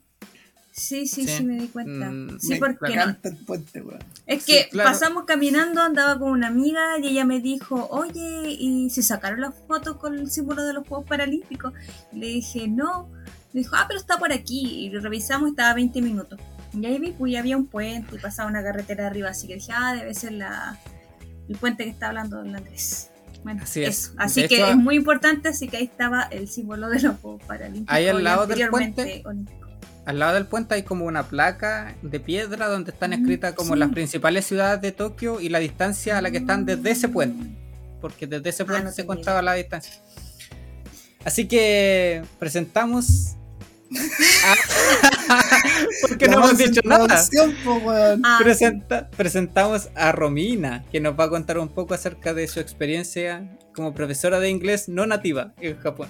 Sí. Romina, por favor. ¿Quién es Romina? Ah, bueno, soy la, la que le dio la visa a Samuel. En este, en este momento soy su mascota, weón. Samuel es mi carga familiar. La carga familiar. El que me ayuda Sí. a que me cobren los impuestos muy Soy el, altos. el bono IFE. Sí. Así que Así es. eso. Sí, soy la esposa del Samuel. Así me actual, siento- la- jefa, actual jefa de hogar. Sí, jefa de hogar. Eso sí, eh, bueno, no sé si lo pueden hablar en otro momento, pero cada vez que vamos a hacer un la- trámite quieren poner el nombre del Samuel primero y yo le digo, eh, no, yo soy la jefa de hogar. Y me dicen, no, no, no, si tienen que ponerlo a él. Es como, no, yo soy la jefa de hogar. Y la última vez fuimos a ver algo, a buscar el My Number. Y el Samuel fue como, Samuel le dije, saca tu, tu resident card y muéstraselo, que eres mi dependiente. Y ahí dijeron, ay, ya, lo siento, así como, "Oh, surimase". Como no sabes, como si escriba su nombre. Ahí como que se dieron cuenta que no, yo soy la jefa de hogar, no es él. Pero es Así es, así que Romina es la esposa, la esposa, la niña elegida del Digimon Samuel o la entrenadora Pokémon del Pikachu Samuel. Sí, sí. Bueno, yo vine a Japón, empezamos por ahí, eh, siguiendo al Samuel más que nada. pues me dijo es, un, es solamente un año, y dije, ya, bueno, un año. Después juntamos plata, después seguimos otras Working Holiday. Nos vamos a hacer ricos en Vamos Japón. a hacer rico acá, si da lo mismo. Después nos vamos a Nueva Zelanda. Y yo le dije, ya, bueno, me, me gusta Nueva Zelanda porque había ido hace un tiempo atrás de, a pasear. Y nada, pues yo empecé a buscar trabajo como profe de inglés principalmente. Porque a pesar de que sí, ya teníamos el plan de irnos para otro lugar en algún momento, igual estaba como la opción y podríamos obtener la visa de trabajo. Dije, quizás, quién sabe. Y fui al Hello Work con, los chiquillos igual y, y mi primera entrevista, no, me fue mal. Fui formal, en mi, en mi caso sí tenía que ir formal, así que no hubo problema con eso. Así que mi problema fue que en ese trabajo era principalmente preparar por una prueba que se da aquí solo en Japón que se llama el Eiken, que lo toman los niños de que están en junior high, que sería como cuando salen de segundo medio y se la piden a algunos high school para seguir el siguiente nivel. Entonces tienen que dar esa prueba y es un poco difícil, bueno, realmente es difícil. y también sirve para algunas universidades. Entonces, como que aquí Japón tiene su propia prueba de inglés. Ah, y ya. yo no tenía idea de esa prueba, entonces le dije, oh, sabe que no, no, no sé nada de esto, así que fue como, ah, ya, chao. Ah, y después dije, no, sabes que no voy a volver a Hello Work. Y creo que en el grupo de chilenos se habló sobre el Craigslist. Y me metí a la página de Craigslist y ahí empecé a postular y ahí obtuve mi primer trabajo como profesora de inglés. Para, de inglés y de español. Así le enseñaba a unos niños de 3 años y ese era mi curso. Tenía a cargo 8 niños en ese tiempo. ¿Y por qué había y- niños que querían aprender español? ¿O por qué había Es que es padres una- que sus niños querían aprender? que Es niños- esa es, era una escuela internacional. Entonces no solo se enseñaba inglés, también se enseñaba español y francés. Y además, los niños en la tarde, si querían, podían unirse a clases de japonés, porque algunos eran nativos y nativos ingleses. Entonces hablaban solamente inglés porque en esa escuela había que hablar inglés todo el día, excepto cuando tuviera estas clases del otro idioma. Entonces algunos niños tomaban clases de japonés y de chino en la tarde. Entonces estaban todos, estaban todos los idiomas. Eh, era una escuela Montessori, no diré el nombre porque no puedo. y, y al comienzo dije, chuta, qué, qué bacán, me, me, me gustó, es Montessori, oh, qué genial, quiero aprender algo nuevo. Y el mismo trabajo me hizo que me inscribiera en un curso de Montessori. Y empecé las clases Montessori en un curso online y era súper interesante y me fui dando cuenta que la escuela no tenía nada que ver con lo que enseñaban sobre Montessori. y fue como, esto no tiene nada que ver. Como que dije, oh, voy a ir al mundo ideal acá y como que no pasó nada. Y llegaba a la escuela y se supone que los niños en el mundo Montessori tienen que aprender por sí solos y el, el profesor solamente es un, ni siquiera es un guía, es como un ayudante en durante el proceso de aprendizaje del niño. Y O nada, sea que la escuela era tenía como. La escuela tenía el título de Montessori, pero no tenía. No No, seguía ninguno de sus principios. no usaban materiales Montessori. Y se suponía que teníamos que hacer clases Montessori relacionadas con eso, que era como enseñarle cosas como eh, eh, motora, que aprendieron a usar cosas como fine motor skill, los gross. Que Bueno, aprendieran a. Habilidades gruesas y habilidades finas. Tradúcele, Que aprendieran a. Claro, que aprendieran a reparar motores. Tenían que. Pero eso, habilidades que aprendieran a mover las manos. Sí, entonces mi Claro. nivel eran como ese tipo de cosas y también se le enseñaban cosas sociales como la limpieza y ese tipo. Pero era, enséñale 10 minutos a cada, eh, o sea, al grupo total y tenía que sacarle foto a cada uno, entonces era como, no, no. Claro. Parece que los niños- semanas- Parece que los niños estuvieran preparándose para ser mecánicos o conserjes. Le enseñan habilidades mecánicas y a limpiar. de más, de más. Entonces las dos semanas estaba chata y, y no sabía cómo trabajar con niños de esa edad porque en Chile trabajé, bueno, enseñé inglés desde kinder hasta adultos de 60 años, pero mm, niños menores no tenía idea. Entonces eh, fue complicado y me decían que tenía que ser más estricta con los niños y más física, así como no sé, como que agarrarlo fuertemente y sentar al niño. Y yo era como, no, esta escuela se supone que es una escuela súper rica y que los padres son famosos, no quiero tener ninguna demanda, nada. Entonces yo les decía, eh, eh, sí, sí, lo voy a intentar. Y no, nunca, yo intentaba como abrazarlo, ese tipo de cosas. Porque sea alguna vez se portaban mal. y era más amorosa con los niños. Te decían que maltratara a los niños. No tan así, pero que fuera como más estricta, más como gritar y como que, ah, y yo no, eso no iba conmigo y era como no. Y entonces le dije a Samuel, ¿sabes que quiero renunciar? Este lugar no me gusta. Pero Y- no solamente por eso quería renunciar. No, sí, sí, es que empezó, empezó con eso, pues después ya las cosas empezaron a ponerse súper raras en la escuela. pues, um, no sé, una vez nos revisaron el celular a todos, revisaron el historial de, de Google y ver nuestras cuentas de Google Maps porque habían malos comentarios sobre la escuela y querían ver quién había sido el que había hecho el comentario malo. y Nos obligaron a dar comentarios buenos y yo no di ningún comentario Me bueno obligaron a poner cinco estrellas. poner cinco estrellas y dar un buen comentario de la escuela y era como, ¿qué onda? No, no. Entonces era como que no, no quiero. Dije. Entonces era, era, como, no. esa era la escuela en la que la jefa estaba loca. Sí, esa, esa. Tú sabes muy bien. Esa. Entonces yo me que- llegaba quejando siempre por cualquier cosa a la casa y era como, no, voy a renunciar a este lugar y todo. Eh, el sueldo en ese momento me estaban pagando 2.10 y llegó un cabro joven así Dos que diez, era un- ah, po- ¿Podría dar un poco más de detalle? Porque si dice Ah. 210. Ah, 210 mil 210 mil yenes ganaban ese al mes. Pero eran Al brutos. mes. Eran brutos al Eran mes. Brutos. Entonces, sí, pero el descuento no era muy grande. Era, chico, así que quedaba cerca 200 igual. Sí, sí, quedaban 200, me descontaban poquitito, como 6 mil yenes, no era tanto. Entonces igual era medio ilegal. Sí, Sí. porque el descuento debería haber sido mayor. Pero en ¿Y ese tiempo nosotros no, no teníamos idea nada sobre ese tipo de cosas. Era el primer trabajo.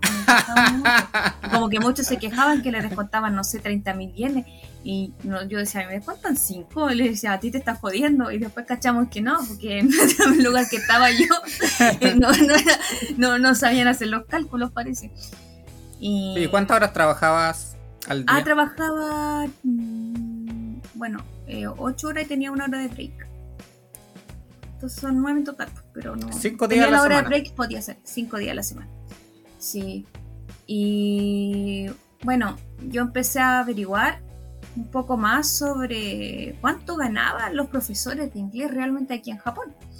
Entonces empecé a buscar en páginas como Jobs in Japan y el Gaijin Pot.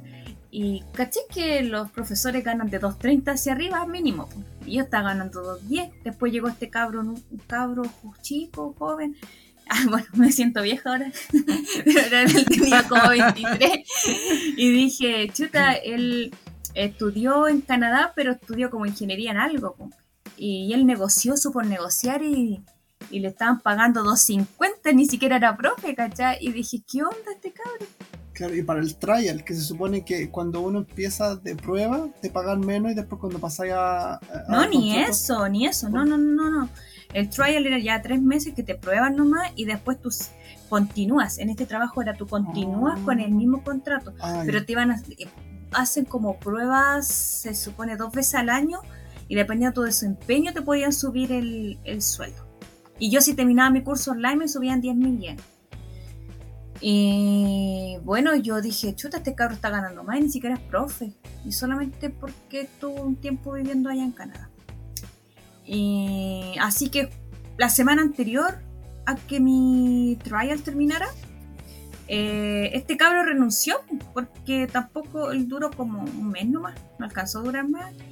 Y, renunció porque dijo que se estaba sintiendo mal y que no era para eso. O sea que él no, no, no le daba, no podía trabajar con él. Entonces eh, dije, ah, voy a aprovechar que este cabro está renunciando, yo voy a renegoci o sea, renegociar mi sueldo, porque la semana que viene empiezo, empiezo un nuevo contrato. Entonces justo estaba el jefe ahí y le dije, oye, ¿sabes que quiero hablar con usted? Porque el lunes es mi último día de trial y el martes ya comenzaría mi nuevo contrato. Me dijo, sí, sí, sí, vamos a continuar contigo porque los padres están felices, no tenemos ninguna queja, estás todo súper bien, tu evaluación estuvo buena y todo. Dije, sí, y habría una posibilidad de subir el sueldo.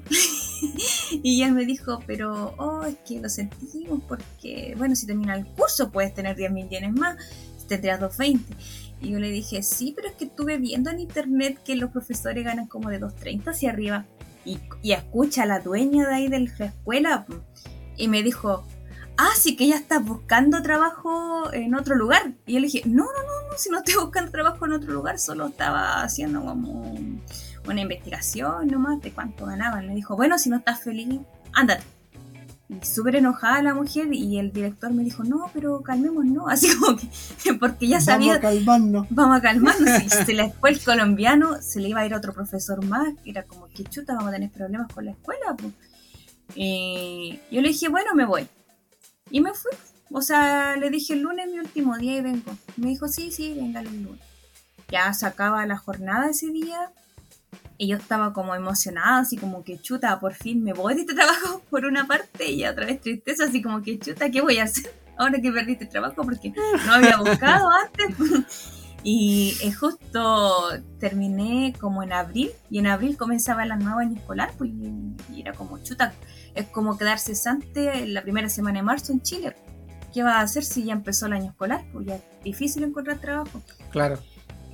Entonces, por una parte estaba tranquila que me salí de ese lugar que estaba muy loco y por otra parte fue como chuta, ¿qué, voy a hacer? la cosa es que me llamaron en la tarde y me dijeron, ¿sabes qué? No es necesario que vuelvas así que te vamos a enviar los documentos para que se termine todo esto, nuestra relación de trabajo.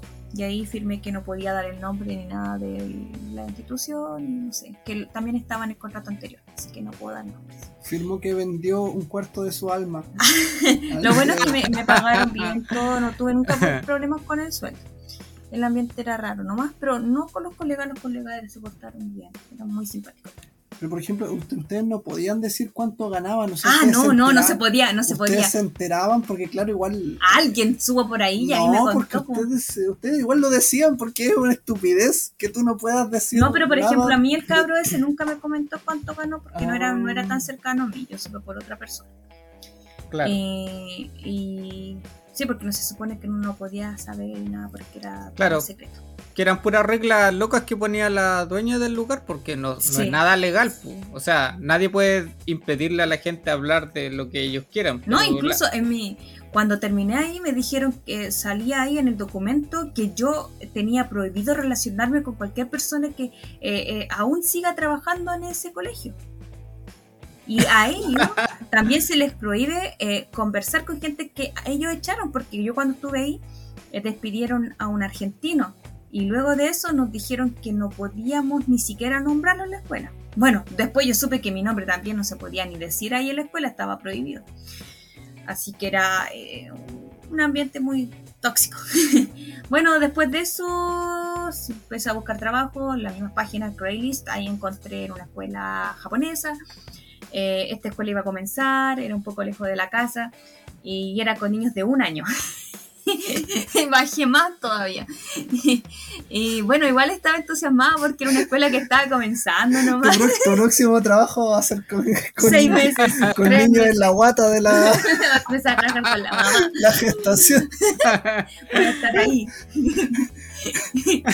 La cosa es que igual me gustó el ambiente porque el jefe, que a una vez le digo al jefe. ¿Todavía le dice jefe? él, fue muy simpático conmigo, este caballero. Y Eh, la cosa es que comenzamos con dos estudiantes nomás y pasó un mes y seguían los dos estudiantes y no sabíamos cómo atraer más personas y como yo era la única extranjera y eran todos japoneses, decidieron a mí decirme, oh, lo siento, pero eh, te tenemos que recortar la hora. Y búscate trabajo en la tarde si podía encontrar. Bueno, no encontré trabajo en la tarde, pero justo de todo esto mail que estuve enviando desde antes, alguien me, me llamó y me dijo, oye, tengo un trabajo full time. Y dije, chuta, ya voy a tener que dejar al, al jefe nomás. Po". Así que le dije, jefe, voy a renunciar ahora porque encontré un trabajo full time. Y me dijo, pero no encontraste un part time para la tarde. Le dije, no, no, no encontré ninguno. Y Es que los buenos son muy malditos. Sí, porque porque que- más encima lo que quieren- ellos quieren mantenerte, no te quieren dar más horas, te quieren mantener y Sí, me quieren mantener que ahí. tú busques un trabajo que te deje trabajar con ellos y, y- y en uno nuevo. Claro, Sí, quieren, y fue, fue súper raro. quieren que busque un trabajo que se le acomode a ellos. A ellos. Sí.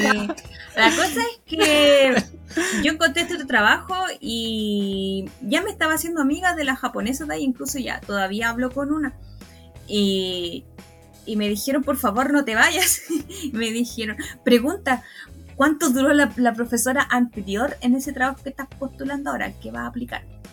Ya, y pregunté y me dijeron, no, esta profesora duró un mes y medio.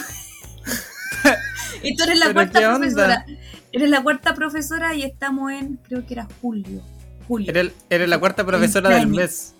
del año. Y fue como, mm, la, esta amiga japonesa que debía haber escuchado en ese momento me dijo, no tome ese trabajo porque por algo esas profesoras se fueron.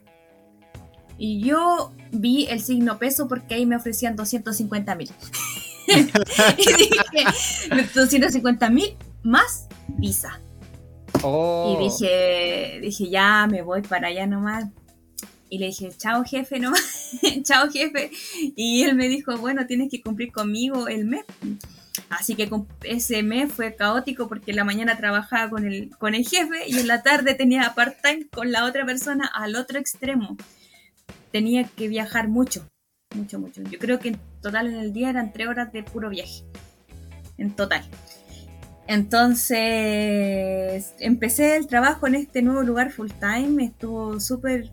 El lugar era, estaba muy bien organizado, nada que decir, tenían un programa súper bueno, igual aprendí varias cosas, pero el ambiente era muy tóxico. Era, no sé, era lo mismo que trabajar en Chile. eran, eran, eran puras mujeres. Eran y- muchas mujeres, entonces había mucho pelable.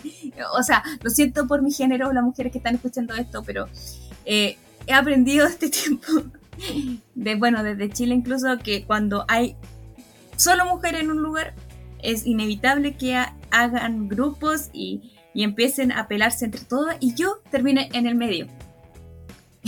¿Pero que todas las profesoras eran extranjeras o habían japonesas? No, no, no, no, yo te hablo de Chile, por ejemplo, en Chile. No, pero en el trabajo en el que Ah, estabas acá en este contando. eran extranjeras, era la filipina. Ahí yo quedé con el estereotipo filipina, eh, víboras. Oh. Porque, Filipinas víboras. Porque era la, la filipina, era la que metían mucha veneno a la jefa, e inventaban cosas y era como horrible. Eh, a mí me hicieron sentir muy insegura y igual fue como, no, Samuel, no quiero estar aquí porque el ambiente es tóxico. El, el programa, el currículum, todas estas cosas que tienen que ver con la pedagogía era muy bueno, muy bueno. Los niños no se portaban mal, pero el ambiente era tóxico. Y la incluso yo estaba ahí y empezaron a traer profes nuevos a probarla. Entonces empezaron a jugar con mi inseguridad. y yo decía, chuta, llevo un mes y ya están buscando otra profe, o sea, ¿qué estoy haciendo tan mal? Eh, y ahí como que todo eso me jugó en contra y no. Al final, me, la, cuando ya decidí como irme, la profesora, porque ahí hacíamos team teaching, entonces estaba con otra profesora al lado y me dijo, oh, es que la que estábamos buscando era para mí porque yo renuncié. Así que sí, porque ella había decidido renunciar por el ambiente tóxico. y yo le dije, le dije, ¿por qué no me dijiste antes? Y yo juraba, me dijo, yo te estaba entrenando a ti para que tú fueras yo, y esa otra persona iba a ser yo, y, o sea, iba a ser tú, y era como, ah, le dije, no, esto fue todo un enredo, y le dije, no, yo igual me voy de acá. Y, y ahí ya se acabó ese trabajo, ahí en realidad la jefa me dijo, no vamos a renovar porque estuvimos conversando. Y no me pagó el mes, el mes completo, pues ya ahí supe que había que ir al Hello Work en ese caso para que te paguen el resto de los días, pues, o sea, las dos semanas que me faltaban. Ah. Cosas que uno va aprendiendo con el tiempo. La cosa es que después empecé a, a mandar currículum de nuevo, de nuevo, de nuevo, y solo de profe, profe, profe, porque el Samuel lo único que quería que tuviera la visa para seguir acá. Sí, porque yo ya sabía para dónde iba la micro, sabía que yo ya no iba a tener visa y que mi única, mi único puente, Iba a mi ser ancla iba a ser la Romina aquí. po. Sí, y porque yo le decía al Samuel, ¿sabes que ya estoy chata de estar Quería ahí con los cabros chicos? decía. Prefiero trabajar en cocina o hacer camas como el gato. El gato eh, me puede ser mi jefe. Además que el gato sale sale súper feliz después de la pega. Así que camas. Eh, y el Samuel, no, no, tienes que ser profe. Tú estudiaste para esto, tienes que hacerlo. Y le dije, ah, Samuel, si sé que tú quieres la visa nomás. Ya, la cosa es que seguí postulando y... Y nada, pues en algunos lugares me rechazaron y hubo una semana que estuve llena de entrevistas. Entonces, el día lunes tuve una entrevista para ser asistente de escuelas públicas. Y dije, oh, qué genial, entretenido. En una empresa X. Y la primera pregunta que me sale, eh, ¿tienes 12 años, no sé, de que hayas aprendido inglés? O sea, que todas tus materias hayan sido en inglés. Y le dije, no, ok, lo siento, hasta aquí llegó la entrevista. No podemos continuar. Y le dije, ah, bueno, eh, adiós. no, así como 30 segundos la entrevista. Y fue como, oh, ya, lo siento. Después la siguiente entrevista que tuve fue una escuela Montessori.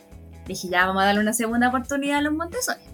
Así que fui a este lugar, la señora me ofreció hasta la visa al tiro, porque como tenía la entrevista en esta otra escuela que es más cuica y prestigiosa, entonces dijo, ah, entonces tú ya sabes de cómo se trata esto. Me dijo, ¿quieres ir a conocer la escuela al tiro? Vamos. Y yo dije, ya, bueno, pues si no tenía nada más que hacer. Así que fui allá y me quedé toda la tarde ahí cuidando niños. me hicieron trabajar y después me dijo, ¿quiere volver mañana para hacer un trial? Así como todo el día. Y fue como, ya. Pues soy muy ilusa. Entonces me- fui al otro día a trabajar gratis de, De nuevo. nuevo. Porque solamente mi cabeza decía 250 y visa de nuevo. Sí, pero no analizó de que al final No, tenía que trabajar como no, pero 50 es que- horas a la semana. Sí, porque en realidad si no hubiera ido ese día no hubiera sabido eso, porque durante el día ahí que estuve trabajando empecé a hablar con la asistente y con todas las otras personas que estaban ahí y le pregunté ahí a la, una persona que llevaba harto tiempo y le dije, eh, ¿cuál es el horario? Me dijo, usted entra a las 9 y sale a las 8 de la noche o a las 7. Y fue como, ¿qué? Y como, no, esto son muchas horas. Y, y me dijo, sí, y a veces hay que trabajar algunos sábados. Y le dije, ¿y esto por 2.50? Después como, no. Y la mujer me empezó a mensajear al otro día porque le dije que lo iba a pensar y me decía, ya, pero decídete, pues sí o no. Le dije, no, es que 2.50 es muy poco para toda la, la cantidad de horas que voy a trabajar. Entonces, ¿cuánto quiere? Yo le dije, no quiero más. Y después, no, al final no llegamos a ningún acuerdo económico. Y, y al otro día tenía una entrevista que incluso se me había olvidado. Yo le dije a Samuel, oh Samuel, parece que tengo una entrevista mañana. Ah, pero de nuevo es esta cuestión de asistente de escuela, así que no van a pescar. Y empecé a ver la descripción, me dijo, ay, tenéis que preparar una clase, ya, Samuel. Y la clase, la demo, era de 5 minutos sobre los sentimientos. Dijimos, ya, Samuel pinta unas caritas nomás en estos vasos plásticos que tenemos en la casa y con eso hago algo. Y total, le canto la canción. If you're happy and you know, clap your hands. Algo así, porque ¿cachai? No, pues era sobre los feelings. Ah, so- Entonces, eh, ya empezó la entrevista y, y yo ya iba con, pensando que no iba a quedar, pues entonces le dije así como hello. Y como, ah, sí, ¿cómo está? Y todo. Y le dije, ah, no tengo los 12 años. Así que si quieres terminamos la entrevista. Y me dijo, no, no te preocupes. Me dijo, aquí te tenemos, te tenemos en el archivo porque tú fuiste a una orientación, o sea, no una orientación, pero fue como una charla para explicar sobre el trabajo, un evento en julio de este año y luego no te contactaste con nosotros para la entrevista. Yo le dije, sí, pero es que cuando fui a ese evento también pregunté por esto de los 12 años y ustedes me dijeron que no había ninguna posibilidad, entonces ¿para qué iba a pedir entrevista? Me dijo, no, que ahora sí podemos porque como tú estudiaste igual inglés y estuviste 6 años en la universidad, Una carrera de 5. Entonces igual tiene seis más lo otro que, no sé, tuviste inglés supongo en la enseñanza media. Le dije, sí, ay, entonces podemos sumar y todo. Me dijo, se puede arreglar. Le dije, ¿en serio? Sí, me dijo. Y toda la conversación se dio súper relajada. En ningún momento me sentí nerviosa porque yo sabía, o sea, tenía la mentalidad que no iba a tener ese trabajo. No tenía nada que perder. No tenía nada que perder. Entonces empezamos a conversar, un poco a conocernos ahí con el, con el jefe ese. el otro jefe. El otro jefe. Eh, y me dijo, oye, ¿sabes que tenemos una orientación en dos semanas más? Oye, dije, oye, pero la de Moleson. Ah, me dijo, ah, ya muéstrame tu cara feliz. Y le sonreí, ah, triste, ah, enojada, ah, ya están listas. Me dijo, entonces nos vemos en dos semanas, me dijo, para la orientación. a la orientación. Y ahí te voy a explicar todo y te voy a mandar un mensaje para que empecemos a ver los papeles para la visa. Y yo quedé como, ¿what? y, y, ahí todo resultó bien, pues me cambiaron a, de la Working Holiday a la visa de instructor, que es la visa que se necesita para trabajar en las escuelas públicas. Y estuve trabajando un año en las escuelas públicas eh, en el campo. Y Samuel no pudo encontrar trabajo allá porque en el campo no se habla nada de inglés. Era muy campo, no se habla nada de inglés. Eh, igual fuimos bien estratégicos en buscar en la casa porque nos quedaba cerca, bueno, poco cerca de la escuela, yo iba en bicicleta porque este trabajo, bueno, ofrecía visa, pero el pago no era bueno. Me pagaban 11.500 al día. Entonces habían meses que, o sea, eh, lo que ganaba mensualmente variaba cada mes porque había meses que trabajaba, no sé, 15 días, otros trabajaba 18, entonces cada mes era diferente. Y dijimos ya, y el transporte venía en el sueldo, y era como, ustedes no saben cuánto voy a pagar de pasaje, cómo tienen el sueldo. Entonces dije, esto no me van a pagar el transporte. Entonces dije, ya voy a buscar algo que esté cerca y iba en bicicleta a trabajar. Así que igual, tú, tú fue una buena experiencia, me gustó harto. Hubiera seguido allá si hubiera querido, pero Samuel dijo que nos volviéramos a la ciudad porque él quería y yo encontrar trabajo. que lo iba a hacer aquí. Iba a volver a, a, Tokio y que iba a encontrar pega. Entonces yo le pedí ahí a la empresa que me mandaran a Tokio y me mandaron a Tokio, pero part-time. Y se hizo difícil los primeros meses y ya. Y igual fue muy entretenido, me, me gustó mucho. Porque Bueno, era más lúdico, juego, no te, cantar. No te mandaron a, a trabajar con óvulos, no, no, no, no, no. Entonces, Menos mal que subiste un poquito la dama, que ya lo podíamos. ¿pero qué? Trabajé aquí en Elementary tres, tres meses porque eh, desde noviembre empecé a tirar currículum de nuevo, cuando decidimos volvernos a la ciudad. Dijimos, no, hay que buscar un trabajo full time. Y empecé a tirar currículum y hasta que me resultó por una amiga más que nada, que me dijo, oye, en mi empresa están buscando gente. Y postulé y bueno, ahora estoy trabajando con niños de tres, no, de dos, de un año y medio a tres. y tengo a cargo hasta el día de hoy 18 niños. Soy la, la tía de 18 niños. Sí, así que sí, La así que ahí tía. estoy. La tía Romy. a cambiar pañales. Con Sí, caca. Obvio, con caca, capichi, con todas esas cosas. Obvio, porque hay que cambiar los pañales si es limpio. Pero a los padres les dije que esto tenían que entrenarlos porque eh, el siguiente nivel no tienen que usar pañales. Cuando cumplen tres ya no tienen que usar pañales. Así que le- como lo- lo- los que tienen dos años y medio ya están sentándose en el baño pequeñito, hasta la guagua de un año y medio la estoy sentando. Allá, allá en que Chile, la, no quiero ver pañales. allá en Chile las guaguas no hacen nada. Acá no, el niñito, como ve que todos se, se están, no sé, haciendo la fila para sentarse en el baño, ellos hacen la fila, pues entonces yo aprovecho y lo siento así, más, más rápido dejan el pañal, mejor para, para mí y mejor para la profesora siguiente. Aquí los Así católicos son bravos, saben hablar, saben, saben trabajar. Así que esa ha sido mi experiencia hasta el momento. Son, me- Tengo, ah, y son cambié mi visa mecánicos, son mecánicos, conserjes de Sí. todo. para mi nuevo trabajo. Igual le cagaron la, la diferencia con los niños de Chile. Allá los Mm. niños son, les da ansiedad. juegan, juegan Claro. el Fortnite, la tablet. Y acá no, son ingenieros. Ah, esa Hasta los óvulos aprenden inglés. Pero bueno, eso ha sido. Y bueno, para mi nuevo trabajo tuve que cambiar visa de nuevo. Y no, no fue mucho, no hubo mucho problema. Fue algo sencillo. para mí. Sí, Cambié ¿te has cambiado de visa como tres veces ya? Sí, de working a instructor, de instructor a humanidades. Menos mal que no cambia de esposo. Aunque no sé, ahora que, ahora que estoy, estoy en mi peor momento. Nada, Claro. nada, si va va a aparecer ¿Qué? algo. Va a aparecer algo. No sé si dice porque aparecerá algo por otro hombre o por un trabajo. Las dos. no. Cualquiera de las dos opciones para ella está bien. Lo que venga No. primero. Exacto. No, no me gustan los japoneses. No me pueden gustar. Encuentro que la. No soy lesbiana, muy sexual. Pero encuentro que las japonesas son mucho más bellas que los japoneses. Por eso Así se que quedó algunos con japo- mapuche chileno. Que algunos japoneses son más o menos, son como una japonesa, o son como que tienen rasgos muy No, femeninos. pero eso, le- eso les gusta a ella, sí, porque los coreanos les gustan. Pero es que los japoneses, hay algunos que son así como pelados, o tienen, son, Ah, tienen, tienen sí. la boca la boca para adelante, así como trompa. No sé, como, hay japoneses que son como los, los bonitos animados, así. Obviamente, Los pues sí. eh, Hay no gente fea en todos lados, pues.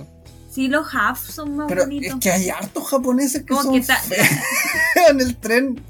Eh, Eh, comparándolo con los un- bonitos, eh, son eh, Pero- como que la proporción. uno, hay Claro. uno bonito. Así como- La proporción. Claro. Hay uno como que es bonito tipo Final Fantasy VII.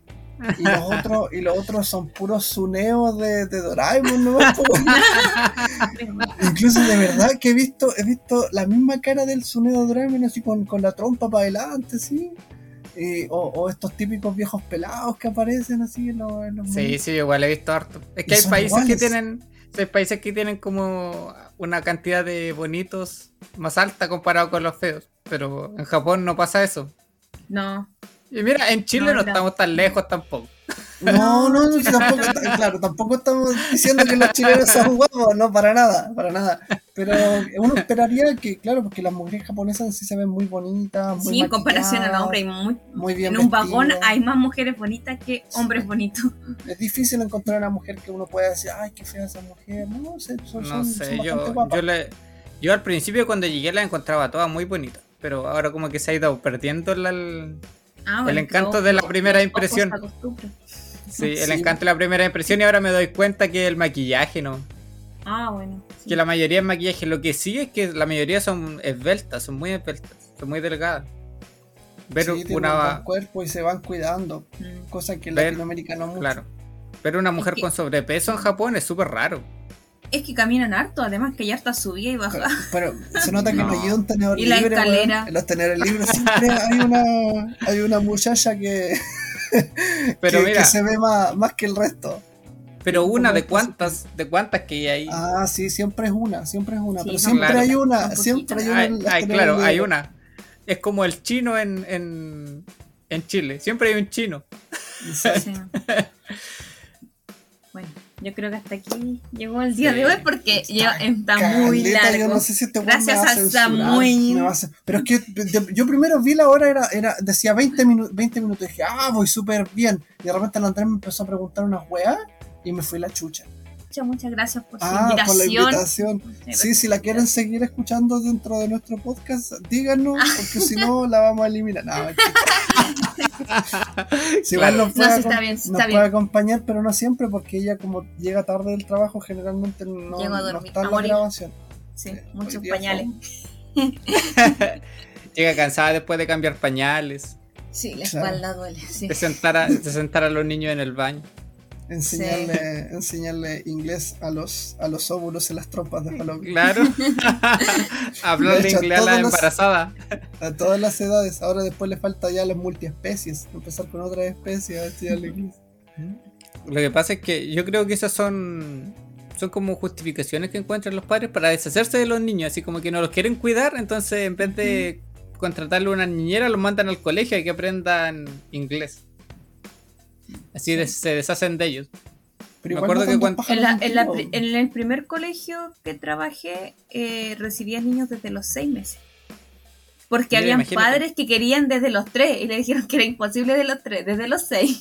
Chucha, pero ¿qué clase de madre quiere deshacerse de su hijo a los tres meses? Bueno, en Japón, vean, en Japón hay hartas. Pero es que lo que pasa es que en ese lugar era allá en Minato. Estamos hablando del sector cuico. Sí, Entonces, pero esa gente siquiera- quiere salir de fiesta o no sé. Pero ni siquiera completaron el periodo de lactancia y ya lo están tirando No. a la escuela. Chao nomás, chao nomás. A los tres meses los niños ni, ni siquiera se, se pueden sostener la cabeza solo, así. Tienen que estar acostados todo el para que empiecen a comer comida más. Para que veáis, ¿no? Sí, no, estos japoneses. Yo me acuerdo que cuando tienen feriados largos, una de las principales quejas que tienen es que no quieren estar con los niños en la casa. ¿Qué va a hacer con los niños en la casa? No saben qué hacer. Para eso se crearon los Summer School. Los sum- Así es. Sí, claro, pero también tienen- tienen. No, no pero para- me refiero cuando tienen feriados largos, no como vacaciones, sino feriados. Ah, pero es que la escuela donde trabajé, la primera que trabajé, eh, se trabajaba todo el año. Incluso Oh, los la feriados. wea, la wea penca. Yo, alcanzo No a decir una palabra para interrumpir y como que no alcanzo y después se me olvida lo que iba a decir, pues, weón. Y lo intenté dos veces y ahora no me acuerdo qué que iba a decir. Pero no importa, no era nada importante. Claro. Es como en Los Simpsons cuando Lenny interrumpía a la gente. Sí. Tengo un problema. Interrumpo a la gente. ya. Y con esto nos despedimos, amigos. Gracias por escucharnos. Si han llegado hasta aquí, otra vez son unos, unos espartanos. Sí, pero igual es, es que lo pueden ir escuchando de a poquito, así como ya un ratito. Claro. Mientras, mientras lavan el baño. Sí, además que después de casi. Yo lo escucho en el tren. Sí, en el tren, haciendo Sí, caca, obviamente. Claro. lavando ropa, En cualquier actividad que no necesite utilizar la- los oídos. en las clases de, en las clases de videollamada. Ah, Claro. Así que síganos en nuestra única red, eh, arroba desde Japón podcast. Ahí vamos publicando de vez en cuando alguna que otra imagen de Japón relacionada con lo que hablamos también en los podcasts. Es Y también nos pueden- visual. Claro, y también nos pueden escribir si tienen alguna duda, alguna sugerencia, quieren saber algo en específico, quieren que Samuel les envíe algo desde Japón. Sí, unas cartitas. Pero es que, eh, de, hecho, igual hay harta gente que nos escribe, sobre todo para que le enviemos saludos, pero generalmente nos dicen, ah, me cagué la de la risa con tu podcast. Y, y es como, ya, pero, no sé, algo más. Dime algo más. Necesito saber qué es lo que te gusta del podcast. Necesitamos, no sé, saber qué es lo que te Feedback. interesa. Pero lo único que dicen, ah, me cago de la risa. Ja, ja, ja, ja, ja. Y es como, weón, dime otra weá, por favor. Ah, oye, y para finalizar, porque es el saludo más importante, ah, y, y una rectificación. Ahora ya no podemos decir que los trenes son de ninguna nacionalidad, a pesar de que tengan una, una nariz más o Sí. menos grande, porque ya tenemos público desde Argentina, así que un saludo muy especial para la Nuri, que lo dije delante, pero parece que lo vamos a cortar. porque le justo le, Ya, le- pero le. Saludo a la Nuri. Claro, Es- rectificar lo que dijo Samuel a todo esto, que Sí. yo dije que el tren era narigón como Pinocho, y, y él dijo que era un tren argentino por alguna razón que no... No, yo tampoco no entiendo por qué lo dije. Hay, hay cosas que a veces uno tiene que... Claro, pero ahora, ahora rectificamos y el tren es un tren Pinocho nomás. Nada más. Exacto. Sí. Tren Pinochet. Así que... Puta, pero ya... Ya me callo, Deja me de Le tapo la cagar. boca, le tapo la boca. No, no. Deja cagarla, pues, weón. ya. Así que nos vemos en la próxima semana con otro capítulo de Test de Japón. Digan chao. Chao. Chao.